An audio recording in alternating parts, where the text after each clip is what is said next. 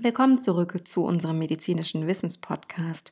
Mein Name ist Susanne Kreimer, ich bin Ärztin und Betriebswirtin und Andreas Max einer urologischer Oberarzt an einer Berliner Universitätsklinik und vor allen Dingen mein liebster ehemaliger Kollege und ich. Wir heißen Sie heute wieder herzlich willkommen. Max 1, in unserem letzten Podcast haben wir über Potenzstörungen bzw. über die erektile Dysfunktion oder ED, wie wir es auch nennen, gesprochen und relativ viele Informationen vermittelt, wie ich finde. Jetzt aber geht es heute um die Diagnostik und Therapie dieser Erkrankung. Max, einer würdest du übernehmen, freundlicherweise? Na klar, dafür bin ich ja da. Wichtig ist bei diesem doch sehr sensiblen Krankheitsbild, dass man eine ganz ausführliche Anamnese erhebt. Anamnese, Max, eine?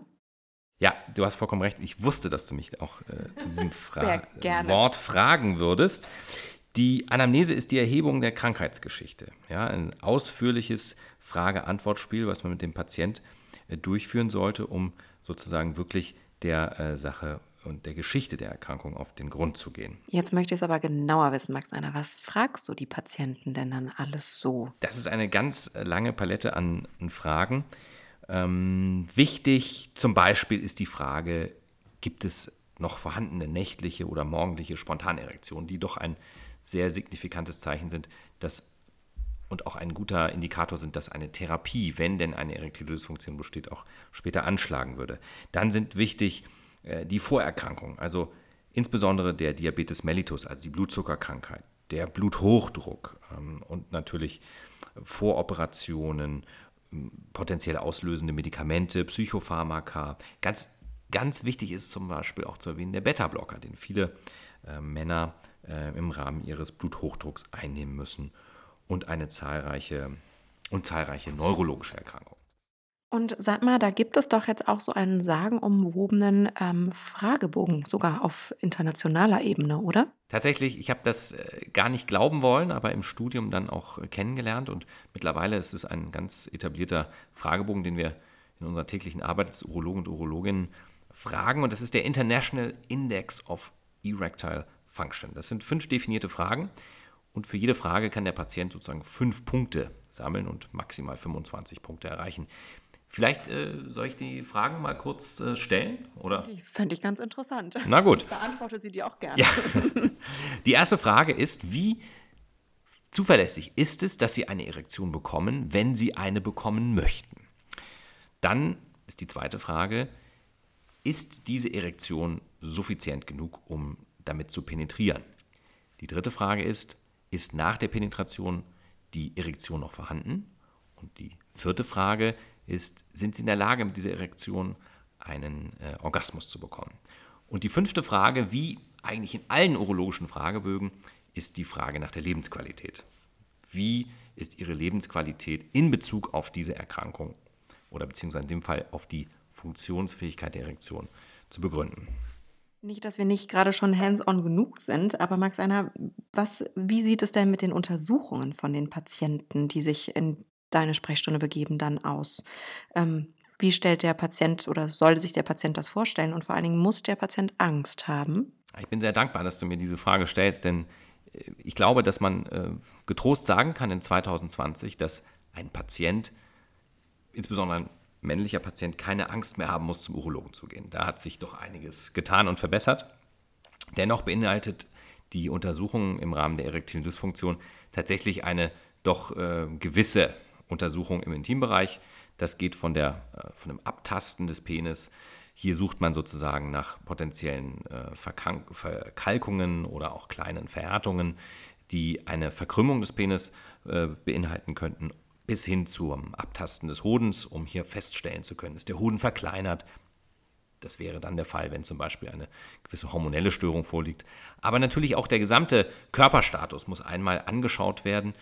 Hier sind sozusagen zwei Dinge zu nennen. Das ist einmal eine gewisse Fettverteilung. Es gibt männliche und weibliche Fettverteilungsmuster, die auf eine gewisse auch hormonelle Störung äh, schließen lassen können. Und natürlich auch die sogenannte Gynäkomastie, also die männliche Brustvermehrung, die wichtig ist. Und sag mal, jetzt hast du ja gesagt, im äh, 2020 sollte es nicht mehr unangenehm sein, zum äh, Urologen zu gehen für den, ähm, für den Herrn. Allerdings, glaube ich, ähm, hat jeder Mann doch äh, außerordentlich Respekt vor dem erhobenen Zeigefinger des Urologens, oder nicht? Das ist richtig. Es gibt natürlich auch Kollegen, die benutzen zwei Finger ähm, für diese Untersuchung, um auch äh, die zweite Meinung über die Diagnose hier äh, klarzustellen. Da kann ich aber allen die Angst nehmen. Das ist natürlich nur ein Finger, der hier benutzt wird. Das ist wichtig, dass das ähm, atraumatisch gemacht wird. Äh, das bekommen auch mittlerweile die Studenten und Studentinnen wirklich äh, sehr beherzt beigebracht, dass das eine sensible Untersuchung ist. Und das finde ich auch, muss ich sagen, dass man das den Studenten auch mittlerweile so gut eingetrichtert hat, dass dies auch so umgesetzt wird. Wichtig ist diese Untersuchung aber insbesondere dahingehend, dass die Prostatavergrößerung ein völlig unterschätztes Krankheitsbild eigentlich war in den letzten Jahren wir haben aber gelernt, wir haben vor allem dazugelernt und wissen heute, dass insbesondere diese Vergrößerung der Prostata der Hauptübeltäter ist für den höchsten Prozentzahl, äh, Prozentsatz der erektilen Dysfunktion. Jetzt haben wir schön um, das, äh, um den heißen Brei, wie man sagt, herumgeredet. Wir meinen natürlich die äh, rektal-digitale Untersuchung des Patienten. Aber ich sage das jetzt nochmal ganz kurz, wem es bisher nicht klar geworden ist. Aber äh, zurück zum Thema Max Einer. Und was ist mit Blutuntersuchung? Das gehört ja auch so zum Standardrepertoire einer jeden Untersuchung, oder? Tatsächlich, die Blutuntersuchungen sind nicht zu unterschätzen. Hier werden zum einen die Sexualhormone untersucht, also zwei, die ich jetzt hier nennen würde, wären zum Beispiel Testosteron und Prolaktin aber auch ganz gewöhnliche Blutparameter. Ich sagte, der Blutzuckerspiegel, äh, insbesondere in Bezug auf den Diabetes mellitus, ist wichtig, Leberenzyme, Nierenfunktion, das sind alles ganz normale Parameter, die bei der ähm, Abklärung erhoben werden. Jetzt sind wir ja immer noch bei der Diagnostik und da gibt es ja dann jetzt auch noch invasive Tests. Und wenn du die jetzt gleich erläuterst, dann wäre ich unglaublich froh, wenn du mir auch noch meine Lieblings-Urban Legend hier einmal nochmal nacherzählen könntest. Na klar, ich bin mir auch sicher, dass mir das auch keiner abnehmen wird, aber diese Urban Legend äh, wird, wird seit Generationen von äh, Urologen äh, weitergegeben. Diese invasiven Tests sind tatsächlich ganz interessant, machen wahrscheinlich jetzt so in der Erzählweise etwas Angst, aber keine Angst, das passiert natürlich alles unter ärztlicher Aufsicht und ärztlicher Anleitung. Aber hier wird ein bestimmtes ähm, Medikament oder ein Wirkstoff, ein sogenanntes Prostaglandin, direkt mit einer ganz kleinen, winzig kleinen Injektionsnadel in den Penisschaft injiziert und man hat sofort eine ähm, Reaktion und das sind sogenannte Provokationstests.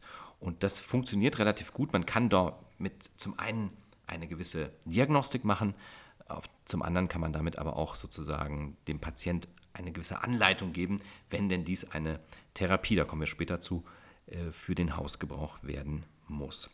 Die Urban Legend, um die du mich äh, gebeten hattest, ist tatsächlich ganz interessant, ähm, da man dieses, dieses Medikament oder die Wirkung tatsächlich durch einen ähm, kleinen ähm, witzigen Zufall herausgefunden hat, wo in der Nähe des Penis dieses Medikament appliziert wurde bei einem Patienten, der auch nebenbefundlich eine erektile Dysfunktion hatte und es kam dann quasi zur Erektion.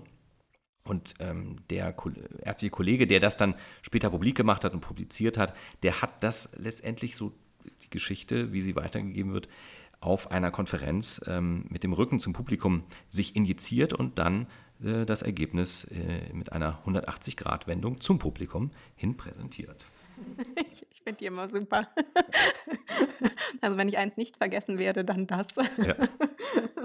super. Max eins, aber jetzt Nochmal zurück. Ähm, jetzt haben wir über die Diagnostik unglaublich viel schon gesprochen und würden jetzt oder ich würde jetzt gerne zur Therapie kommen. Und ein Mittelchen kennt wahrscheinlich jedermann, nämlich äh, eine kleine blaue Pille, deren Eigennamen jetzt nicht genannt werden darf an dieser Stelle. Tatsächlich, die ähm, ist ganz entscheidend gewesen, auch in der Geschichte der Therapie der erektilen Dysfunktion.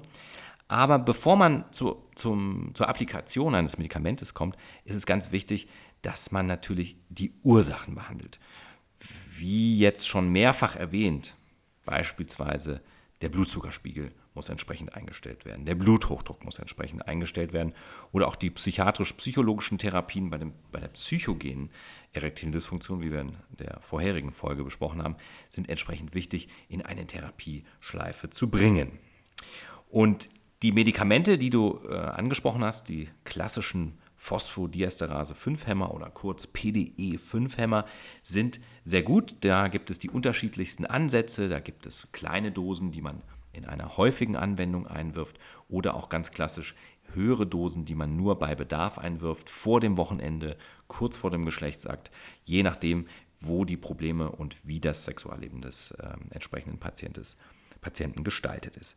Zudem gibt es natürlich auch lokale Medikamentenapplikationen wie diese Injektion, aber auch ganz klassische Hilfsmittel, Penispumpen etc. pp, äh, die man lokal ansetzen kann. Und dann gibt es schließlich auch die invasivste Methode, und das ist letztendlich äh, die, das Prinzip der letzten Wiese, die Implantation einer hydraulischen Penispumpe.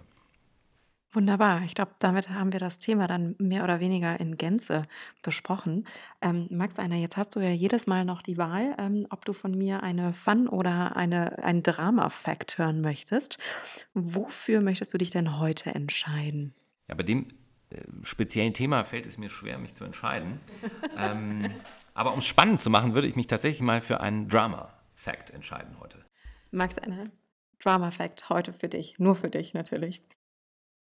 Früher hat man ja immer geglaubt, dass jemand, der diese PDE5-Hämmer, also diese kleinen blauen oder heute auch in äh, Multicolor-Farben vorhandenen Pillen nimmt, ein erhöhtes Risiko hat, einen Herzinfarkt zu erleiden. Jedoch muss man tatsächlich sagen, dass es keinen kausalen Zusammenhang zwischen diesen blauen Pillen und einem Herzinfarkt gibt. Allerdings ist ähm, bereits bei gesunden Männern das Risiko für einen Myokardinfarkt im Zusammenhang mit sexueller Aktivität höher als bei nicht koitaler Aktivität.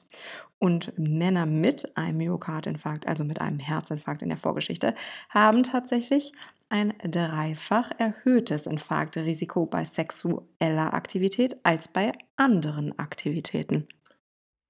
Tja, das Leben scheint wirklich gefährlich zu sein.